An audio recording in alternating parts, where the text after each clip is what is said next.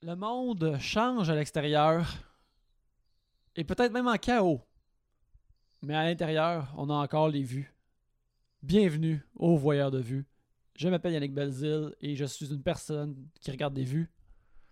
Je m'appelle Alex Rose, je suis également une personne qui regarde des vues et qui déménage en ce moment. Donc, au moment où vous entendez ces mots, je vais soit être en train de déménager ou déjà déménager.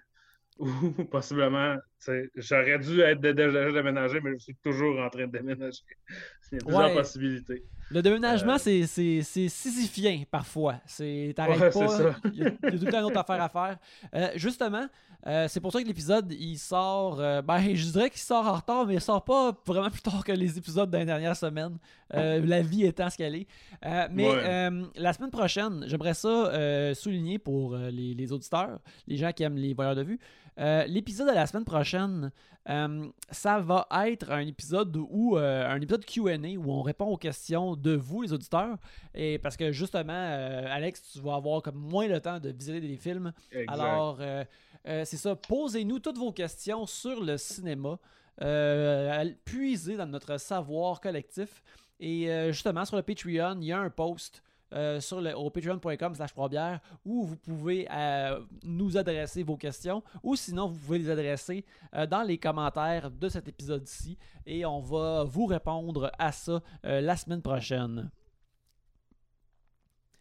Alors, on va commencer l'épisode de Drette là avec les vues qu'on a visionné cette semaine. regarde, moi je vais, je vais commencer Drette là parce que j'ai été au début. Euh, j'ai commencé avec euh, l'œuvre, euh, le premier film de, l'œuvre auteuriste, on pourrait dire, de, Hayao Miyazaki.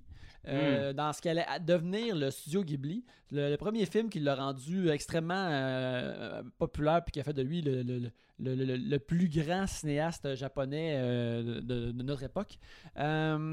J'ai vu Nausicaa, Valley of the Wind, qui est sorti en 1984. Euh, puis euh, l'affaire, euh, c'est un, film qui, quand les gens pensent à Miyazaki puis à Studio Ghibli, je pense qu'ils pensent beaucoup à, Princesse Mononoke, Spirited Away, My Neighbor Totoro, des histoires d'être en balance magique avec l'environnement qui est mignon. Et être en balance avec l'environnement, euh, ça fait toujours partie de l'œuvre de Miyazaki. Cependant, dans Nausicaa, mm. Valley of the Wind, ça se passe euh, dans un univers post-apocalyptique qui s'est passé mille ans après euh, l'existence industrielle qui s'est auto, qui s'est détruite à cause de la pollution. Et on, fait, on voit un monde où la, Terre est constamment mangée par des spores euh, qui, selon le, dépendant du dub que tu écoutes, s'appelle soit la, euh, la, Black Jungle ou la, le Poison Jungle ou le Sea of Corruption euh, hmm. qui mange lentement la planète. Et sea of Corruption, c'est quand même dope. Ouais, Sea of Corruption, c'est vraiment nice. Et puis, doublé de des vers gigantesques qui attaquent euh, les êtres humains qui font, euh, trop de, grabuge.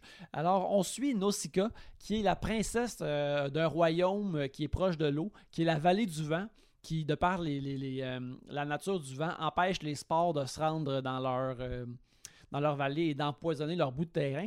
Et euh, Nausicaa, euh, c'est euh, une princesse, mais c'est un personnage de, classique de Miyazaki déjà dans son premier film.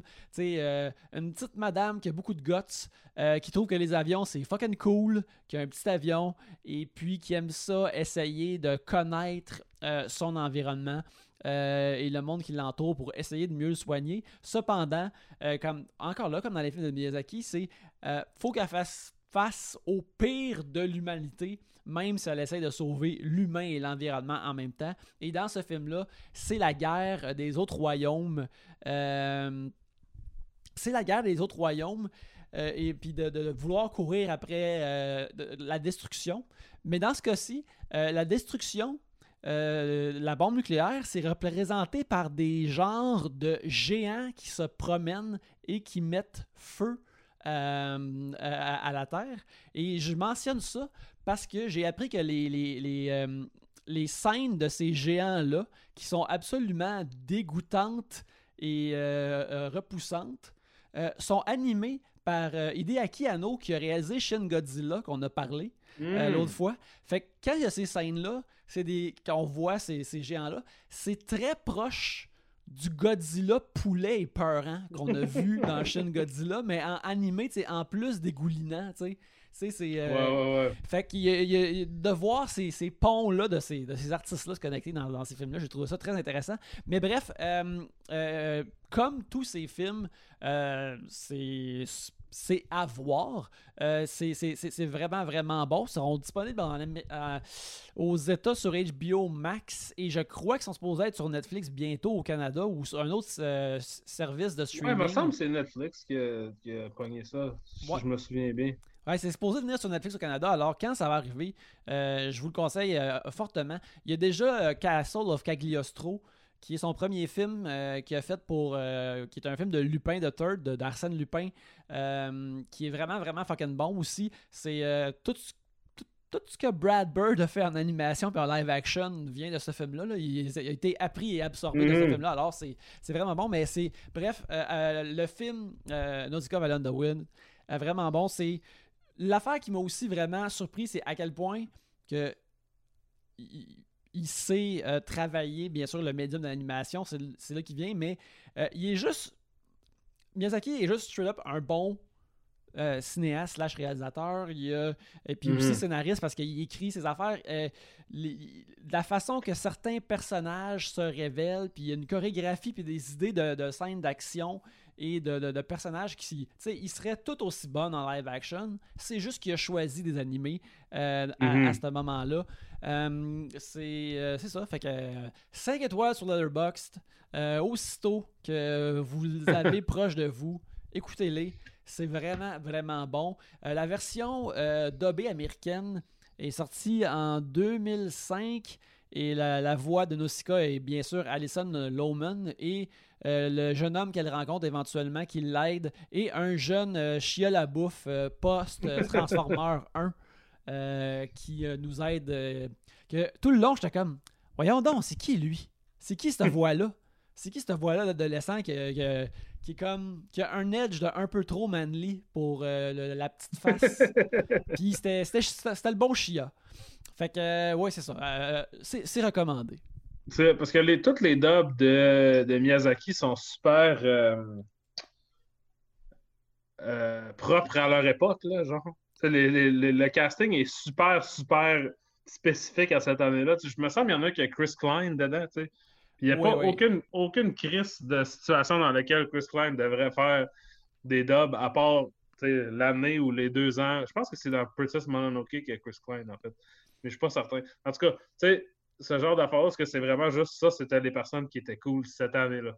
Oui, parce que justement, à, ces époques-là, tu sais, euh, un film japonais qui sort aux États-Unis, ben c'est ça, tu, mets du monde plus connu pour que le mhm. monde aille le voir, pour aller les entendre.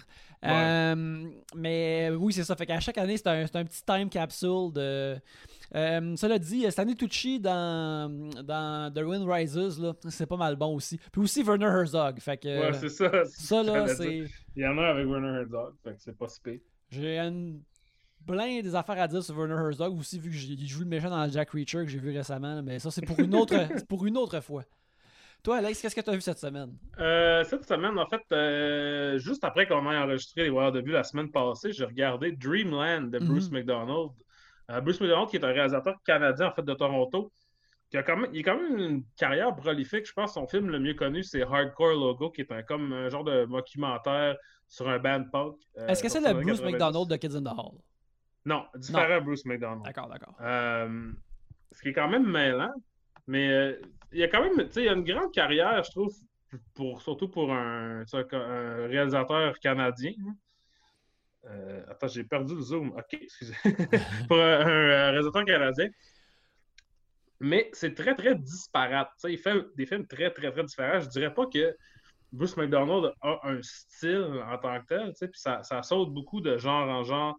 Il a fait beaucoup de TV, il a fait euh, des TV movies pour les enfants, mais il a aussi fait un film de concert de Broken Social Scene. Il a fait euh, un film qui s'appelle The Tracy Fragments, qui est un film en split screen avec plein d'écrans, avec Ellen Page, qui est sorti comme en 2007, je dirais 2008. Euh, je dirais, Bruce McDonald est un réalisateur intéressant, mais ça ne veut pas dire qu'un film de Bruce McDonald va être bon. dans la mesure où, peut-être à une échelle plus petite que Steven Soderbergh, des fois, tu as comme l'impression que ce film-là existe parce que ça tenté de voir s'il était capable de faire ce film-là. Et non pas parce que ça a tenté que les gens voient le film. ok, ouais, ouais, ouais. Fait que sais, de là à dire que je suis un fan de Bruce McDonald, je pourrais pas dire ça, mais euh, j'aime beaucoup certains de ses films, euh, dont Hardcore Logo et euh, Pontypool. Je sais pas si tu as déjà vu ça avec. C'est un film de zombies qui se passe dans une station de radio. oui, j'ai entendu parler du, du Mais je pense que Stephen McHattie est dans Pontypool aussi. Oui, exact. Et Stephen McHattie est également dans Dreamland. Il y a en mhm. fait deux Stephen McHattie dans Dreamland. Dreamland qui est un film quand même difficile à décrire, là, mais je, l'important, c'est d'aller voir sur le poster, il y a Stephen McHattie avec un gros chapeau de cowboy et une grosse moustache, Henry Rollins et Juliette Lewis et comme des guns et des affaires. Fait que tu te dis, OK, c'est genre, c'est de la scrap, c'est du. C'est de la cochonnerie de straight to DVD de gangster, c'est un peu. C'est un film. Euh... je sais pas si on a déjà parlé de ça, mais tu sais, un film créé pour une coproduction. coproduction. Mm-hmm. Dans le sens où ce que ça, c'est les trois plus grosses stars qu'on a pu se payer avec l'argent du Luxembourg, puis puis d'un banquier quelque part, puis tout ça. Puis peu importe le contenu du film, on voit qu'il y a quand même un, certain niveau d'effort qui a été fait pour vendre le film. Peut-être même séparément de qu'est-ce que le film est, il faut que ça ait un poster au moins qui va faire, qui va vendre des affaires. Puis ça, pour toi, c'est comme un, bon petit sac de chips, là. T'aimes ça aller, t'aimes ça aller sampler ces films-là, puis... Euh, Moi, j'adore ça, j'adore ça. je pense qu'on en a déjà parlé un peu, mais dit, j'avais un podcast qui s'appelait Why Does It Exist en anglais. C'était surtout pour regarder ces films-là. Des films, tu sais, que dans le temps qu'il y avait encore un club vidéo, tu regardais ça, et tu fais, c'est quoi ça, tabarnak? Tu sais, c'est comme, je me souviens, un film euh, qui est sorti dans le temps que je dans le club vidéo qui s'appelle The Devil's Tomb, qui est un film à propos de des Marines qui vont euh, ouvrir la porte de l'enfer. Puis c'est Cuba Gooding Jr., Ron Perlman, Ray Winstone et le prêtre qui garde les, les, les, les euh, portes de l'enfer, c'est Henry Rollins. Encore. Mhm. Fait que tu sais, comme, moi j'aime beaucoup Henry Rollins, je suis un gros fan de lui en tant que musicien et écrivain puis tout, mais tu sais, sa carrière d'acteur, ça veut c'est comme Bruce Medall, ça veut juste dire que c'est un film. Mhm. C'est aucunement un gage de qualité ni un gage de Henry Rollins trouve que ça c'est un projet intéressant. C'est juste il est très comme. Euh, il prend ce qui passe. Si tu lui offres un, Je sais que j'ai déjà entendu dire que si tu. Il n'y a pas besoin de faire une audition, il va toujours dire oui. OK. Fait, Dreamland euh, est un film euh, un peu vaguement science-fictionnesque à propos d'un tueur qui s'appelle Johnny. qui travaille à la solde de, Hercule, qui est un, un, genre de pimp qui a un bar de danseuse qui s'appelle Al-Qaïda. Euh, au Luxembourg. Puis euh, Hercule euh, vient d'engager Johnny dans pour tuer du monde. ces personnes-là étaient les dernières personnes qui restaient entre Hercule et son droit ou son pouvoir de vendre des enfants pour le sexe. Fait que là, maintenant, c'est rendu légal au Luxembourg, I guess. Fait ce que Hercule peut faire maintenant, c'est finalement kidnapper une jeune fille du village et la marier au frère de la comtesse, la comtesse qui est jouée par Juliette Lewis. Le frère de la comtesse est un vampire, qui est joué par un gars qui s'appelle Thomas le Marquis, qui est un gars avec euh, l'alopecia, il n'y a pas de poils. Mm-hmm. Euh, fait que lui, lui, il se marie avec une jeune fille.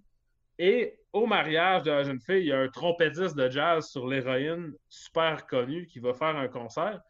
Et ce trompettiste de jazz super connu sur l'héroïne est aussi joué par Stephen McHattie. Au début du film, on voit le trompettiste de jazz qui a un meeting avec euh, Hercule, avec Henry Rollins.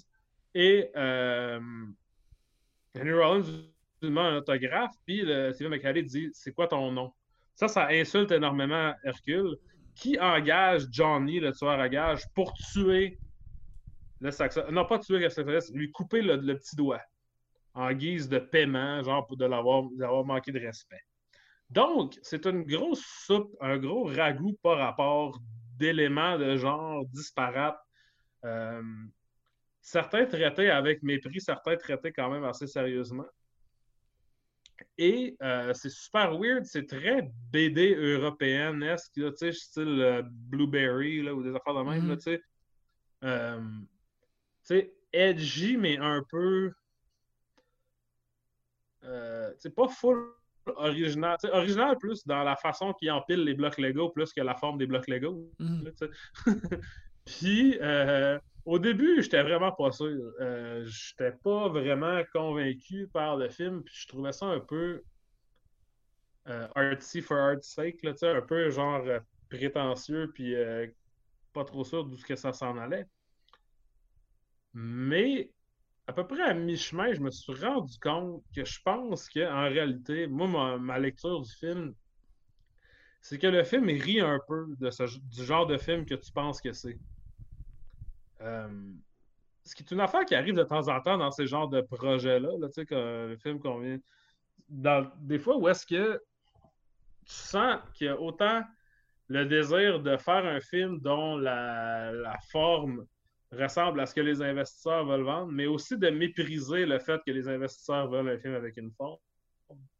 Fait que ça devient tellement ridicule, tellement over the top, puis tellement survolté que tu te dis ça se peut pas que ça soit pas voulu que ça soit cave.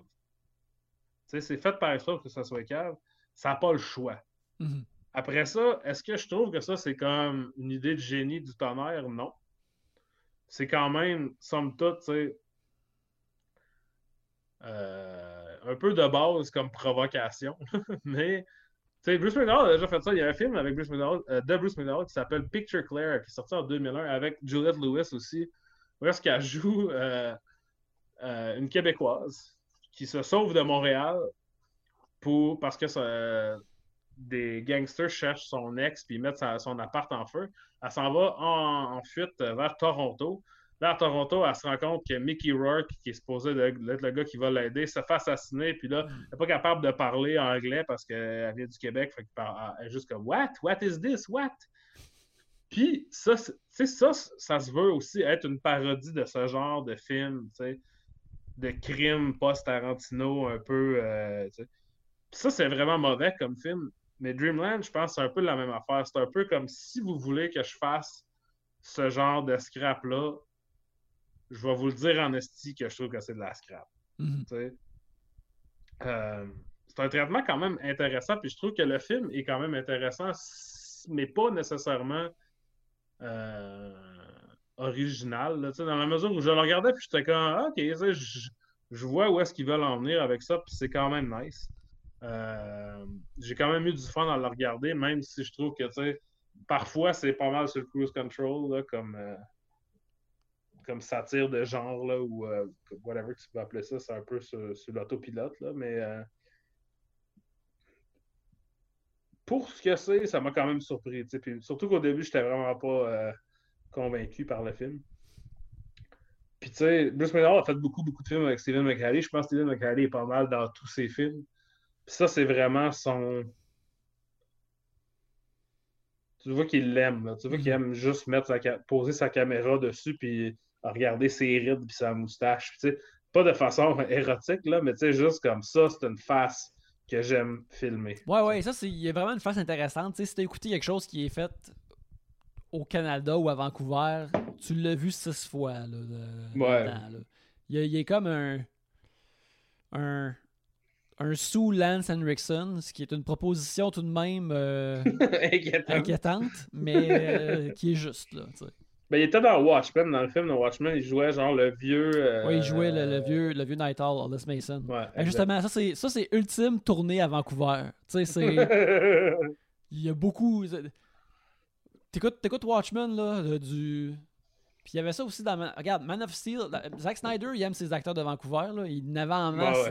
du monde de Battlestar Galactica, là, il n'avait en esti dans Man of Steel puis dans Watchmen. il n'avait la poche pleine. Fait que c'est ben, ça. Tu, considères que c'est ça, Dreamland euh, est, intéressant à voir. Ouais, là, il est juste en VOD. J'imagine qu'éventuellement, il va se mettre sur une plateforme. Puis je pense que vous n'êtes pas. Euh, je dirais pas d'aller dropper le 20$ que ça coûte là, sur iTunes, ça, ou whatever que ça. Mais m'envoyer un lien, mais tu sais. Euh, mais c'est tout de même. sais, si t'es pour genre te parquer devant de la scrap pendant une heure et demie, c'est quand c'est vraiment plus le fun que quand je, je me suis attrapé par un char puis j'ai écouté plein de films de Nicolas Cage. Là, il y, a une substance là, euh, plus substantielle. Ouais, c'est ça, c'est ton nouveau barème. Et voilà. Pour euh, le, deuxième film, c'est un film qu'on a toutes les deux vu. Euh, ah oui. parce que j'en ai, profité pour l'écouter tantôt, euh, sachant que tu l'as vu aussi. c'est une nouvelle exclusivité sur Amazon Prime, sur, sur, Prime Video en fait, la, plateforme Amazon Prime de Netflix.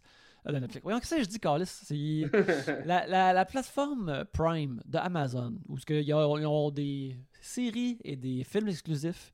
Et l'un d'eux est un tout nouveau film qui est sorti euh, de science-fiction qui s'appelle euh, The Vast of Night, qui est écrit par James euh, Montagu et Craig W. Sanders, qui est réalisé, Sanger plutôt, et qui est réalisé par Andrew Patterson, qui met en vedette Sierra McCormick et Jake Horowitz. le film se veut euh, ça, se passe. C'est un, film de science-fiction, de, de, d'OVNI des années 50, euh, mm-hmm. euh, qui, est une, qui est une vibe vraiment particulière. c'est deux, un, animateur de radio et une, une opératrice de téléphone qui entendent un bruit mystérieux qu'ils qu'ils enquêtent sur ce bruit-là et ils viennent en réaliser que ce bruit-là est peut-être lié à des apparitions d'ovnis et les deux ils cherchent à travers la nuit, euh, mhm. à, travers la soirée, de savoir c'est quoi l'origine de ce bruit-là et où ça va les mener. Euh, et ça va peut-être les mener à des ovnis eux-mêmes ou euh, quelque chose du genre. Alors, toi, qu'est-ce que t'en as pensé de ce film-là? Moi, j'ai vraiment aimé ça, puis j'avais aucune attente parce que euh, deux affaires que j'aime pas vraiment dans la vie, c'est les films d'OVNI. Tu sais. Euh, là, c'est sûr que c'est ça ratisse large, là, mais tu sais, ce genre d'affaires-là, là, de. Tu sais, comme je sais que tu es un gros fan des X-Files, mais mm-hmm. moi, ça, tu sais, cet aspect-là, en tout cas, des X-Files, j'ai toujours trouvé ça plate à mourir, là, tu sais, les affaires de la vie extraterrestre, tout ça. Euh, ça m'intéresse jamais, surtout quand c'est dans un un contexte justement de thriller ou de, de, de non-dit, de non-vu, d'affaires où qu'est-ce qui se passe, quelqu'un se réveille euh, dans un champ, tout ça. Euh, j'ai toujours trouvé ça quand même plat.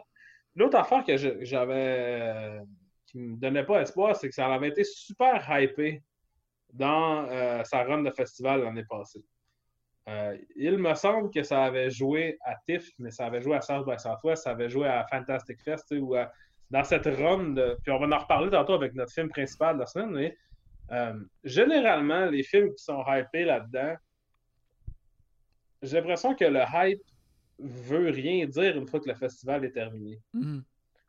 C'est, les films de genre comme ça, c'est souvent des films que tout le monde veut aller voir pendant le festival. Puis c'est dur d'aller le voir, puis tout le monde en parle. Puis là, moi, finalement, quand je finis par le voir, je suis comme, OK, c'est tout ça pour ça, pour un style d'épisode de Twilight Zone. Puis c'est souvent ça, là, finalement, j'arrive, je suis comme, OK, c'est genre, c'est une structure de Twilight Zone et that's. Euh, quand la dernière fois que ça m'a fait ça, c'était avec The Platform, qui est maintenant sur Netflix, un film espagnol, que tout le monde était, se parmait là-dessus quand j'étais à Toronto. Puis quand je suis allé voir, j'étais comme, pour vrai, c'est vraiment c'est Keten en Chris, on dirait un vidéoclip de Linkin Park. Genre, je trouvais ça vraiment. C'est sur Netflix, il y a plein de monde qui aime ça. Genre, je ne veux pas vous, veux pas, euh, vous l'enlever ça de la bouche, là. Mais, mais donc, moi, j'étais comme, c'est sûr que je vais trouver ça plate. Parce que, tout est aligné pour que je trouve ça plate. Puis finalement, j'ai trouvé ça vraiment bon. Euh, parce que je pense il y a plusieurs éléments qui sont intéressants. Un, deux, et que euh, c'est un film très dans la, tellement dans la suggestion, puis tellement dans la conversation, puis des paroles, que c'est super prenant. Il donne tellement peu d'indices de ce qui va se passer réellement que tu embarques vraiment dans l'histoire.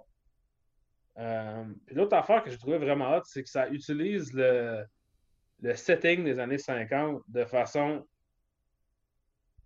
vraiment incroyable pour un monde post-Stranger Things. Je pense que. Puis là, j'ai rien, j'ai rien vraiment contre Stranger Things. Je regardais juste la première saison, puis je trouve ça correct, mais Stranger Things n'a pas de raison vraiment d'exister dans les années 80, à part que les néons c'est hot, puis Michael Jackson c'est hot, puis E.T., puis le Atari, puis whatever, les affaires de nostalgie, tu sais. Ouais, ouais, ouais. Puis, God knows que les années 50 ont eu leur, tu sais, Grease, c'est le Stranger Things des années 50, là, tu sais. C'est juste, voici plein d'affaires des années 50. Wow! Euh, mais ce que je trouvais vraiment intéressant dans of Night, c'est que c'est vraiment euh, ancré sur la technologie des années 50. Donc, quand le film commence, la, la, jeune fille, que je ne sais plus son nom, je ne sais plus du nom des deux personnages, mais en tout cas. Euh, c'est Everett et Faye. Faye. Faye arrive avec un cassettophone. Puis, comment j'ai acheté un cassettophone, mais là, je ne sais pas comment ça marche, tu sais. Puis, il y a comme une demi-heure du film que c'est eux autres qui gossent après un cassettophone parce que c'est de la nouvelle technologie. Mm-hmm. Tu sais, puis éventuellement, le cassettophone devient comme important dans l'histoire. Mais de façon super organique.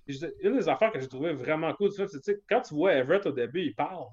C'est comme un long plan séquence, puis il se promène dans une école secondaire, puis il parle à tout le monde. Puis il parle vraiment comme une fucking joke. Là. Hey, daddy-o, what's cooking? Puis là, j'étais genre, c'est quoi ce style d'affaire-là? Genre, les années 50, personne parlait de même. Sauf les DJ de radio. Là, tu apprends après 25 minutes que c'est un DJ de radio. Puis là, j'étais comme, ah, tu sais, c'est la seule. C'est niaiseux, là, mais genre, juste de faire ça, là, de faire l'effort, de faire que la seule personne qui parle vraiment comme un genre de cartoon, euh, tu sais, euh, Brill Cream euh, avec un code de Letterman qui chauffe une Cadillac rose. La seule personne qui parle vraiment de même, c'est la, la, personne que sa job, c'était de définir comment les gens parlent. Mm-hmm. Juste cette notion-là, ça m'a vraiment vendu sur le film. J'ai fait, OK, le film a la tête à la bonne place. Il n'est pas juste là pour nous mettre du rock'n'roll, puis des, puis des pompadours, puis euh, des drive-in, puis ce genre de marde-là. C'est vraiment un film qui ne peut pas se passer ailleurs que dans les années 50. Puis j'ai rarement vu, ou récemment, pas vu beaucoup de films pas basés sur un élément, un, événement historique qui utilisait leur prémisse euh, temporelle ou whatever de façon aussi euh, intelligente. J'ai vraiment trouvé ça super bien fait. Le film est super prenant. Les acteurs sont vraiment bons, puis j'avais jamais entendu parler d'eux autres avant. Non, moi non plus, c'est la première fois que je vois ces acteurs-là euh, dans quoi que ce soit. Ouais. Puis ils sont, ils sont vraiment écœurants. Je sais pas, j'ai vraiment trouvé ça. Ça m'a vraiment comme jeté sur le cul un peu parce que je m'attendais à rien du tout. Mm-hmm. Puis, euh, tu sais, ben, je vais te laisser parler un peu. C'est correct, correct, vas-y, man. Mais c'est. Euh... La seule affaire que j'ai pas aimé, c'est que le film est, a comme un, un device où est-ce que c'est comme un épisode de l'émission de TV, genre. Mm-hmm. De temps en temps, il y a comme un fil vert, comme une vieille TV sur l'écran, puis tu sais, il y a comme des, un titre au début, puis un End à la fin, euh, old timey des années 50, que genre, j'ai vraiment pas compris c'est quoi le rapport, puis j'ai trouvé ça quand même quétaine. Puis j'aurais aimé ça qu'il n'y ait pas ça dans le film. Ça m'a juste comme. C'est pas grave, là, ça n'affecte rien à la viande du film, mais je trouvais ça quétaine comme élément, genre. Ouais, euh, ben justement, euh, euh, pour parler justement des, des, des, intrigues justement d'OVNI des affaires comme ça, euh, moi, j'aime ce genre d'histoire-là, mais justement, dans le contexte de des affaires comme The X-Files, parce que dans The X-Files, c'est correct que ce soit dans. Ben, tout ça vient de rencontre du troisième type, là, de, de Steven mm-hmm. Spielberg. C'est correct d'en voir juste un bout puis de pas voir le mhm. reste. Fait que dans X-Files, à chaque fois que il arrive comme Oh crime, j'ai vu la silhouette de l'OVNI ou j'ai vu un OVNI de Tsour, puis ça va l'air de ça, puis il s'en va, puis j'en sais pas plus. C'est intriguant, puis cool parce que les personnages sont supposés courir après ces affaires-là pour, pour la durée de la série. Fait que ça, c'est correct. Mhm. Je trouve que dans un film, habituellement, tu te dois d'avoir un peu plus une résolution avec ça. Fait que c'est pour ça Mhm. que dans des films, je trouve ça comme moins le fun. Puis ça m'amène à la, la- la structure, comme justement, le, le film commence avec comme une fausse émission qui s'appelle The Paradox Theater qui, qui, qui se veut être de Twilight Zone. Puis tu sais, je suis pas un expert de Twilight Zone. Euh, J'en ai vu une coupe euh, il y a bien des années. Euh, puis c'était vraiment bon. Mais je trouve que The Twilight Zone, c- tu sais, c'était vraiment des histoires avec un twist à la fin. euh, Mhm. qui euh, euh, racontait plus clairement quelque chose en une demi-heure, puis t'en revenais plus jamais à ça. Tandis que Mhm. ça, je trouve que ça raconte pas vraiment le genre d'histoire que Twilight Zone faisait. Fait que Mhm. tout cet emballage-là est pas nécessaire. Ça, ça, Non, amène, ça amène pas grand-chose. Pendant un bout, tu vois comme le- le- ça, ça devient dans l'écran, on dirait qu'ils utilisaient ça comme pour tricher des transitions, puis de faire que, OK, Ouais. il va d'une place à l'autre, puis euh, c'est ça qu'ils ont utilisé comme solution. Mais sinon, euh, moi aussi, j'ai j'ai trouvé ça vraiment, vraiment, vraiment bon. Euh, comme tu dis, l'aspect technologique, puis la job des personnages qui leur tient à cœur d'être une opératrice téléphonique, puis d'être un DJ à radio, fait que sont bien primés sur entendre des ondes, puis des affaires comme ça puis euh, ils reçoivent l'appel de quelqu'un. Tu sais, ils font comme une ligne ouverte. Hey, reconnaissez-vous le son extraterrestre ou reconnaissez-vous ce son-là? Ils se font appeler par quelqu'un qui leur donne des indices. Puis tu sais, ça, ils, ils donnent dans le détail sans que tu aies besoin de le voir. Et ça, c'est vraiment apprenant. Puis tu sais, des fois, l'écran, il est juste noir parce que tu, dans le fond, tu vois pas l'autre personne qui parle au téléphone de l'autre côté. Mhm. Euh, j'ai trouvé ça comme ça. J'ai trouvé ça super maîtrisé. Vraiment, vraiment bien fait. Euh, de la façon que ça, ça tisse ensemble une petite ville que tu sembles quasiment voir en entier dans le film. Ouais, que, ouais. tu sais, la caméra se promène, puis elle va de l'aréna où la game de basketball, la station de radio, euh, dans la, la rue principale. Euh, puis tu sais, au début, ça c'est cool, mais ça a l'air show-off, ces mouvements de caméra-là. Mais en même temps, ça te montre Mhm. quasiment comme Ah non, cette ville-là est vraiment petite, puis il se promène un peu partout dans cette ville-là, puis c'est ça comme le, le- le- le genre de, de triangle où l'action se passe. Fait que. Ben, c'est que ça revient souvent dans l'histoire où sont comme tout le monde était à la game. Si, appelle-le, je peux pas, il était à la game. Tout le monde va à la game de basket. Puis quand tu vois la game de basket, il n'y a pas full de monde. Il y a 100 personnes, genre peut-être. Toute la ville chie à cause que tout le monde était à la game. Mais, euh, mais c'est ça, non, j'ai trouvé ça vraiment bien. Euh, les, acteurs étaient, étaient- étaient vraiment bons. L'histoire est super bien livrée. Fait que.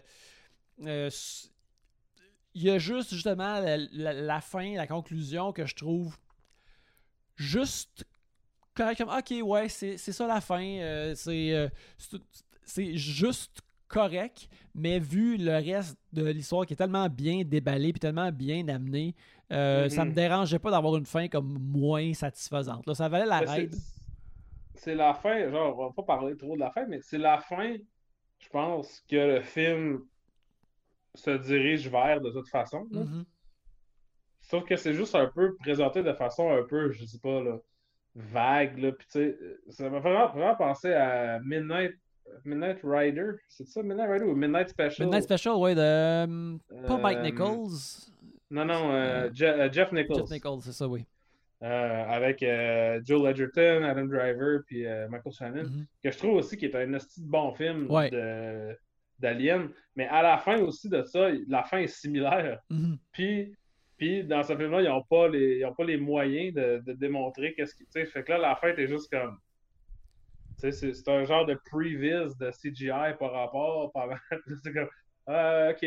C'est juste- je sais que c'était vers ça qu'on s'enlignait, mais c'est un peu. euh, je suis sous-whelmé par euh, la réalité de cette fin. Ouais. Je sais pas. Ouais, moi aussi, ben, j'avais tout de même bien aimé Midnight Special parce que moi, c'est la, la façon que je le voyais, que je trouvais ça cool, c'était, euh, tu sais, c'est- c'est essentiellement un, un film de parents de Superman, mais il n'y a jamais Ouais. comme... Ils font pas vraiment des grosses histoires comme sur des parents qui trouvent un bébé extraterrestre qui a des pouvoirs. Ben, tu sais, il a eu Brightburn, pis ça, c'était de la petite boîte, là. Mais, euh, Ouais. euh, mais tu sais, c'est. Faut que je sauve mon fils des autorités, c'est pour ça qu'on gardait son secret. Puis le, le fait que le. le- qu'un Jonathan Kent soit, joué- soit joué par Michael Shannon, ça aussi, ça ajoute de l'épice. là. T'es comme, mais Chris, lui, il va le protéger en tabarnak, son fils. Là. Tu veux pas Ouais, être dans son chemin. le, grand bonhomme. Là, euh, en tout cas. Mais euh, ouais, ben. C'est peut-être peut potentiellement un bon euh, double feature, genre de, de, de science-fiction adulte-ish, euh, low-key. Qui, en, ouais, qui en est pas vraiment pendant la majorité du. Mm-hmm. Parce que moi, ce que ça me sais, un peu ce qui se passe avec les affaires de la radio, puis tout, ça m'a fait penser au film Frequency, là, avec euh, Dennis Quaid puis Jim Caviezel. Oui, oui, oui, bien sûr. qui est un film où, que, genre, ah, prémisse intéressante, puis après 15 minutes, là, genre, il y a des téléportations de radio à vitam aeternam, maintenant plus finir. Ça devient super, genre, tu sais, super euh, compliqué. Hein.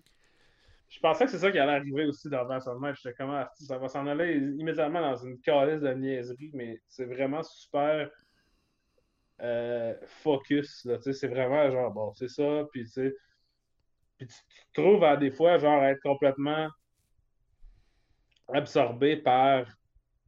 Il se passe presque rien, tu sais. Puis ça, c'est une affaire. Tantôt, tu parlais du son, tout ça.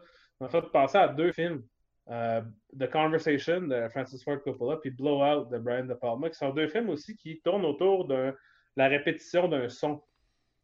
Tu sais, de, des gens qui, sont, qui deviennent comme obsédés par un son, par euh, une bande sonore. Sont deux bons films. The Conversation, c'est comme dur à battre. C'est un des meilleurs films qui a jamais été fait, je pense. Mais, tu sais, puis je pense que Vast of Night, dans cette...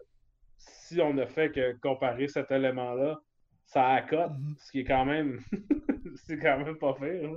J'ai vraiment trouvé ça bon. Écoute, en termes de. Tu as mentionné euh, Frequency, ça vient de popper sur mon euh, wall Facebook.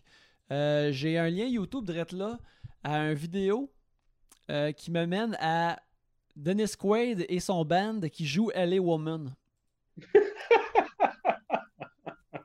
Fac. Tabarnak. Mais ça, non merci. je te dirais que je veux même pas Jim Morrison qui joue LA Woman. Il n'y a pas question que Dennis Quaid va m'en jouer. je veux dire, tu sais, euh, euh, des grosses affaires qui se passent dans le monde cette semaine qui. Puis je pense pas que c'est ça qui va soigner ou réunir qui que ce soit.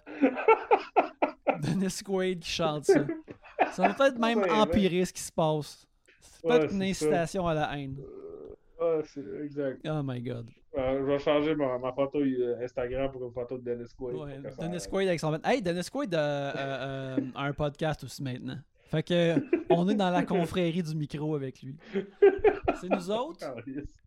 Everett de Vast of Night, parce que moi je le considère comme un podcasteur. Parce que lui aussi a la fierté du micro. Puis nous autres. On est tous, tous des liens dans la même chaîne. Oh boy.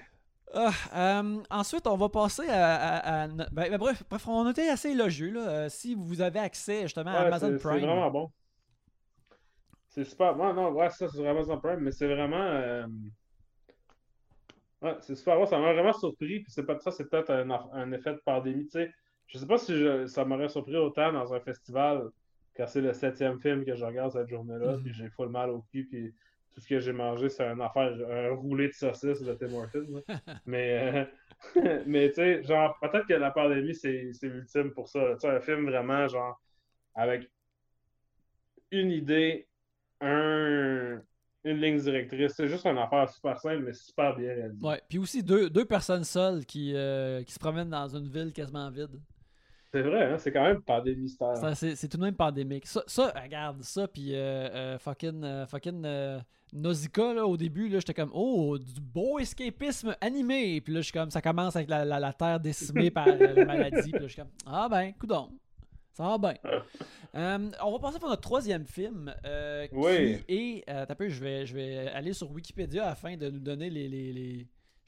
Oui, ben c'est un film duquel on a parlé déjà. On a déjà parlé, déjà, oui, parce qu'on voulait. On, on, avait été interpellé par le trailer euh, il y a un mm-hmm. élément euh, particulier du trailer. Et euh, bon, ben, il n'est pas sur Wikipédia, on dirait. Alors, je vais y aller avec. Ouais, je suis là. Moi, je peux en parler. En fait, le film, le film qu'on a vu, c'est Becky. Oui. de Jonathan Milott et Carrie Murnian, qui ont fait deux films auparavant. Ils ont fait le film Cooties, comme 2014, qui était un film de. Si je me souviens bien, c'est comme des profs. Les enfants poignent sais, les enfants deviennent des zombies, puis ils essaient de tuer les profs, puis les profs, c'est genre Rain Wilson, Elijah Wood, Alison Pill, Jack McBrayer et euh, Nassim Pedrad. Fait tu sais, quand même. Euh, Pas line-up. Mais une comédie quand même. Puis en fait un film après. Moi, j'ai vu le deuxième qui s'appelle Bushwick avec Dave Bautista et euh, Brittany Snow, qui est un film de très pandémie, de fin du monde, de, tu sais, comme un peu Red Dawn. Il y, a un ennemi qui arrive sur Brooklyn, puis euh, cette fille-là est comme, euh, elle se retrouve là, dans, une zone de guerre, puis il me semble que c'est presque tout, c'est un, plan séquence, me semble. Ou c'est un faux, plan séquence. Puis c'était correct. J'ai pas tant des souvenirs euh, élogieux de ça non plus. Là. Il me semble que c'était quand même bien fait, mais c'était prévisible. Mm-hmm.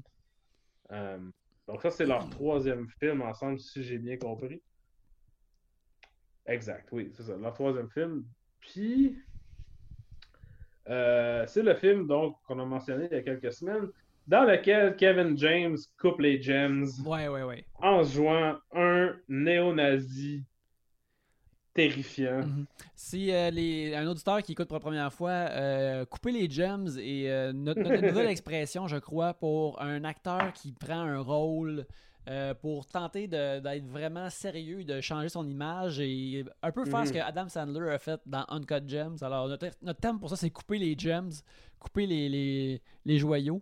Et là, là-dedans, Kevin James, il joue un néo-nazi qui se sauve de prison et qui est à la recherche euh, d'une clé euh, qui va l'amener à quelque chose. Il trouve cette clé-là euh, dans, un, dans le chalet d'une famille en vacances, une famille reconstituée, une famille plutôt blendée en vacances. Et il va prendre, faire une prise d'otage de cette famille-là pour trouver la clé. Mais la clé est la possession de Becky, qui est la jeune adolescente de cette famille-là, qui euh, s'est sauvée dans le bois parce qu'elle était choquée contre son père. Euh, parce, que... parce que son père se remarie, parce que sa mère est morte du cancer. Puis là, son père se remarie avec une dame qui. Euh, I guess c'est important de le mentionner à cause que Kevin James est un néo-nazi, mais une femme afro-américaine et son fils de comme 5 ans. Mhm. Il s'appelle. Je pensais qu'il s'appelait Kale. On dirait qu'il s'appelle Kale, mais son nom c'est Cole. Cole. Mais Joe, Joe McHale, qui joue le père, il dit Kale. Mhm. Là, j'étais comme, tu veux pas qu'il s'appelle Kale? Voyons donc. C'est un chou frisé, ça. Non, pas un chou frisé, c'est un. Euh, c'est pas du kale en français. C'est un. Ouais, ouais, c'est. C'est un chou frisé. c'est un chou frisé, oui. Les enfants s'appellent pas le chou frisé, mais c'est ben non, absolument pas. Joe McHale, il sait pas comment parler, en tout cas. Mais ouais, c'est ça. Puis, euh, bref, ah, Kevin James euh, arrive à parler à Becky qui se sauve dans le bois. Euh, il se parle par CB et euh, Becky, après, euh, en voyant que sa famille est en danger, décide de, de, se choquer, se choque et décide de, contre-attaquer violemment euh, Kevin mhm. James et les Forbans qui mettent sa famille en otage de façon sanglante et violente. Mhm. Puis c'est pas mal ça. Même ça semble beaucoup. ça, ça semble beaucoup, mais c'est pourtant pas tant. Euh, pour euh, un film qui est comme 1h33 et que je checkais le temps à la 22e minute parce que je trouvais ça que ça gaulait pas assez. Euh, le film c'est plein. Il y a des affaires que moi, habituellement, j'aime là-dedans. tu sais, il y a le, le, film, c'est une émule de Die Hard et de, du film de Adam Wingard, You're Next. Euh, mhm. que j'ai beaucoup, beaucoup aimé. Euh, Your Next, qui est aussi un, genre de Die Hard où tu as, as, un groupe de gens. Euh, c'est un gars qui vient présenter sa blonde, à sa, nouvelle blonde, à sa famille. fait qu'ils sont dans un genre de chalet et ils se font attaquer par des, des, gens très violents. Et euh, la plupart d'entre eux se font tuer, mais ce que les gens très violents ne se doutent pas, c'est que justement la nouvelle petite amie a été élevée par des survivalistes euh, hardcore. Fait qu'elle est super prête à se défendre et à les tuer de façon violente. Et c'est extrêmement satisfaisant. Je te dirais que toutes ces mécaniques, ces mécaniques-là de Your Next et de Die Hard sont copiées dans Becky, mais c'est plate. Ouais. Euh, c'est plate, c'est pas euh, excitant. Euh, le- le- le- Kevin James coupe les jumps, puis je pense pas qu'il est mauvais. C'est juste que euh, son personnage à lui est pour la plupart vraiment, vraiment plate. Il- Ben, son personnage, tous les personnages, tu sais, ok. Il n'y a rien dans ce film-là qui va the extra mile, tu sais, comme on dirait en anglais. Mhm. C'est. J'ai toussé, désolé, pandémie ça. Euh, Le fait que sa mère est morte du cancer, c'est lame. Le fait que son père essaie de connecter avec elle, puis c'est un gars avec une chemise bleue euh, déboutonnée, genre qui veut être un papa cool avec des Converse, c'est lame. Le fait qu'il cherche une fucking clé qu'on sait pas, c'est, tu sais, il n'y a aucune calice de raison. On sait pas à quoi que la clé sert, à part que c'est une affaire de, de suprémacistes blancs. là. Mhm. C'est lame. Je m'en tabarnak. Il n'y a aucun poids derrière le fait que lui veut une clé. Puis, c'est encore plus illogique que Becky veut protéger la clé. Donne-y la clé, puis il va partir, hostie. C'est tout. Pourquoi tu. Tu sais même pas à quoi qu'elle sert, la fucking clé. On s'en calisse. J'ai tellement trouvé ça, genre. C'est que tout est de base. Puis là, tu te rends compte, OK, les deux affaires, que le- pourquoi le film existe, c'est Kevin James en suprémaciste blanc, 4 ou 5 kills quand même gore dégueulasse. Mhm. That's it. Il n'y a rien d'autre. Tu sais, tout le reste, c'est genre, ben, ça prend ça parce que sinon, c'est pas un film. On peut pas juste dire, salut, c'est moi, Kevin James, je suis un suprémaciste blanc. Puis là, il éclate 4 dudes avec un, un lance-roquette. Tu sais, genre, ça. Parce que si ça, si ça, ça pouvait être un film, ça serait ça, Becky. Mhm. je pense. Euh, ouais, j'ai vraiment trouvé ça. Moi, je suis d'accord aussi, j'ai trouvé ça quand même plate, tu sais. Puis, euh, pourtant, c'est c'est un concept presque idiot-proof. là. Ouais, je pense que c'est ça qui, qui, qui, qui, est- qui a motivé mon manque de patience puis mon hostie que c'est plate. Parce que c'est en effet, c'est à l'épreuve de tout. Comme moi, quelqu'un qui est. euh, la proie devient le chasseur. C'est. Ouais. Ça marche tout le temps avec moi. Là. Je suis comme, yes, Mhm. asti, c'est cool. Euh, elle va se revirer de bord, puis toutes les tuer. Tu sais, puis il y a quasiment le début de quelque chose qu'au début, pendant- au début du film, Becky utilise comme des affaires, des fournitures scolaires pour tuer. Ouais. Fait que voir les, les, les fournitures scolaires recouvertes de sang, c'est comme une bonne image. Puis ça représente un peu c'est quoi l'idée de Becky. C'est une jeune étudiante, une jeune écolière, ben, une plus vieille écolière qui tue des méchants. Fait comme, ah, ok. Ben, comme 12. Ils disent qu'elle a 12 ans à un moment donné. Ouais, mais. Je pensais qu'elle était plus vieille que ça. Ouais, c'est un, un peu. euh, c'est. euh, L'âge euh, slide pas mal, mettons. Là. Ouais, c'est pas quel âge qu'elle a. Mais, tu sais, ça. c'est comme, ok, il y, a- il y a une bonne idée derrière ça, puis euh, elle s'habille comme, à un moment donné, elle a un genre de truc, comme un, un costume quasiment cosplayable. Je suis comme, ok, ouais, c'est pas pire. Euh, mais ça va juste nulle part, c'est vraiment plate. Euh, Mhm. décevant, décevant. Ouais. Euh, ouais, pas grand chose à dire. C'est ça, c'est. Tu sais, Kevin James, justement, il est quand même convaincant, mais je pense que beaucoup de la job est faite juste de la façon qu'il a de l'air. Tu sais, il a la tête rasée, il a une grosse barbe, il a plein de tatous de swastika partout. Puis, il fait une job correcte, mais il n'y a quasiment rien à faire. Souvent, il a juste besoin d'être là. Mhm. Puis, moi, justement, juste le fait que je sais pas pourquoi il y a la clé, jamais qu'il y ait une motivation claire des deux parties pour pourquoi la clé est là, c'est quand même important, genre, juste, ça, ça prend un poids pour ça. Puis, je suis la première personne à dire, tu sais, quand quelqu'un, tu sais, un genre d'affaire de cinema sins, tu sais, de dire, ça fait pas de sens, ça n'a pas été expliqué. Ça n'a pas été expliqué parce que c'est un film. Sans les- tu sais, ça n'a pas besoin de tout expliquer. Mais là, ici, ça prend quelque chose. Ouais, c'est comme. Tu comprends? Ouais, C'est vrai que de ne pas expliquer quelque chose quand c'est un élément de plein d'affaires, mais là, il y a juste une affaire à expliquer puis tu l'expliques pas. C'est un peu comme, ben, OK, why should I care? Genre, c'est quoi le rapport? Qu'est-ce que je suis en train de regarder? Comme- pourquoi la clé est dans la maison? Pourquoi la Ouais. clé Qui, Euh, euh, qui habitait là avant? Est-ce que la mère de, de Becky aimait la clé, puis c'est pour ça que Becky elle veut garder la clé? Ouais. Parce que sa mère est une suprémaciste blanche. Tu sais, je veux dire, tu, tu la regardes, là, la, famille, Joel McHale, de quoi que Ouais. Becky a l'air. Elle a l'air d'une fille dessinée par Frank Miller. Euh, euh, tu sais, c'est.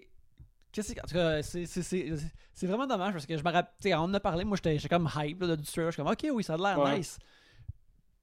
Mais. euh, C'est pas vraiment nice. non, c'est zéro nice. très ordinaire. Il y a le lutteur euh, Kurgan qui est dedans, qui a comme une grosse. Robert Maillet. Robert Maillet, il a une grosse barbe qui a vraiment l'air sick. Euh, Ouais. Il look en crise. Mais même là, son personnage est plate. Aussi, une affaire comme genre, tu sais, euh, entre guillemets, spoilers, là, que le film essaie de faire, c'est qu'il essaie de nous dire que peut-être que Becky est comme evil maintenant qu'elle a tué. Qu'elle qu'elle tue ces- Ouais. tous ces gens-là, là, tous ces méchants-là qui l'attaquaient. Puis ça, parle-moi d'une affaire pas convaincante qui essaie d'être profond, qui me fait chier, là. Ouais. Premièrement, le film veut offrir un plaisir comme euh, gratis de le- le- le- la proie devient le chasseur. Mais là, après, Mhm. le, est-ce que le chasseur est pas méchant dans le fond? Je suis comme, non, regarde, premièrement, tu m'as demandé de, de capoter qu'elle devienne le chasseur. Là, tu essaies de revenir là-dessus, puis euh, t'es t'es comme, c'est pas assez bon, là. Vous êtes pas assez bon pour me faire douter que c'est pas correct finalement, là. Tu sais, c'est. Fuck ça, là. C'est, c'est- Ça m'a vraiment Ouais, fait ouais. chier que ça, ça arrive, là. En plus, là. Ouais. C'est. euh, Est-ce que. C'est, vraiment une prémisse de fin. Est-ce que Becky n'est pas la vraie méchante finalement? Je suis comme, non, fuck ça. Fuck, allez-vous-en avec ça, là. C'est terrible. Ouais, c'est. Ouais. Je suis d'accord, c'est. La fin est cave. Tout est. Tu sais. Le gore est quand même cool, là. Tu sais, il y a une partie quand même tôt dans le film Mhm. où ce que Kevin James ça fait comme arracher un œil. Puis là, il y a une longue séquence de, où ce que lui, que son œil sais, avec le fil oculaire. Puis il demande à son ami Jambon de le couper, puis son ami, il est pas capable. Fait que là, il faut que Kevin James se coupe l'œil lui-même. Oui, Là, j'étais comme, ce- ce- cette séquence-là mérite d'être dans un meilleur film. Cette séquence-là était très drôle. Puis, justement, c'était. euh, il, il essaye de couper avec des ciseaux pour enfants, fait que ça coupe pas le nerf optique. Ça, c'est le genre de pensée plus un que le reste Ouais, film, ouais. il- il- qui est absolument absent dans le film. là. Ouais, ouais, ouais, c'est ça. Tu sais, genre, c'est dans cette scène-là que tu vois, ah, ok. Je comprends le film que ça aurait pu être, et c'est clairement pas ça. Ça. Puis c'est c'est très décevant. En tout cas, euh, regarde, euh, quand on écoute autant de vues, c'est normal d'être euh, déçu à l'occasion. Ouais, ça arrive. Alors, je pense qu'on va terminer euh, l'épisode là-dessus. Euh, c'est ça, c'est un épisode plus court cette semaine parce que, justement, je pense que habituellement, notre, notre- notre- film de la semaine, on a plus d'affaires à dire dessus. Ouais, mais c'est euh. Becky, c'est vraiment effondré comme un château de cartes. C'est Becky Bobo, hein, Chris. Moi, en fait, moi, ma joke que j'ai faite sur Letterboxd, c'est un film qui se casse pas le Becky. Ouais, ben ouais, non, non. le, le- le- le Becky est intact dans Nasty, là, dans ce film-là. Ouais, c'est ça. Euh, ouais, c'est pas grave. Euh, regardez pas Becky, genre. euh, je- J'espère que ça va, être, ça va être assez pour convaincre les gens que Kevin James peut faire un film, genre, où est-ce qu'il y a un personnage qui a comme plus que deux lignes de backstory, puis qui, qui existe pour quelque Mhm. chose. Mais parce que je pense que Kevin James, tu sais, c'est pas gênant. Cependant, de tous les dudes qui ont, se sont fait donner un, tu sais, l'opportunité de couper les gems, c'est vraiment l'affaire la plus ingrate que j'ai vue.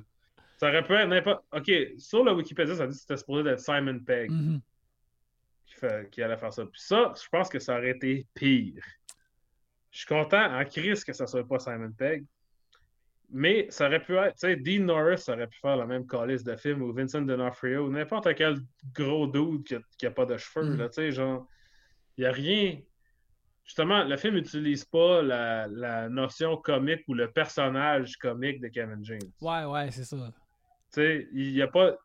Je veux dire, qu'est-ce qui est hot de toutes les, les personnes qui coupent les gems, c'est que ça va chercher qu'est-ce qui est malsain ou, euh, ou tu sais, peut-être euh, caché derrière la, la- le, personnage comique, Mhm. tu sais. que ce soit ouvert, ouvertement ou pas. Mettons, à part Adam Sandler dans le cas de Jem, as-tu un autre exemple de ça? Vite de même? Euh, oui, attends. Euh...